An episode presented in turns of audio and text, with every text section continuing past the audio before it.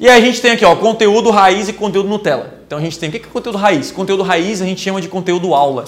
É óbvio que a galera não vai querer ouvir uma aula, é muito mais eu botar um conteúdo Nutella. Se eu botar uma foto na praia com um boné de pateta, eu vou ter muito mais like do que uma aula de Google AdWords bem técnica. Só que qual gera mais valor para o meu cliente ou para o meu público-alvo? Uma aula, sim ou não? Então eu não posso olhar like. Por quê? Porque uma, uma, uma foto com boné de pateta vai te dar 300 likes. E uma foto com conteúdo raiz, com uma aula massa pra caramba, vai dar 100 likes. Aí assim, ai, quer saber? Só vou botar foto de com o boné do pateta, que daí eu vou ficar famoso, mas isso aqui não vai trazer o que para você? vendas.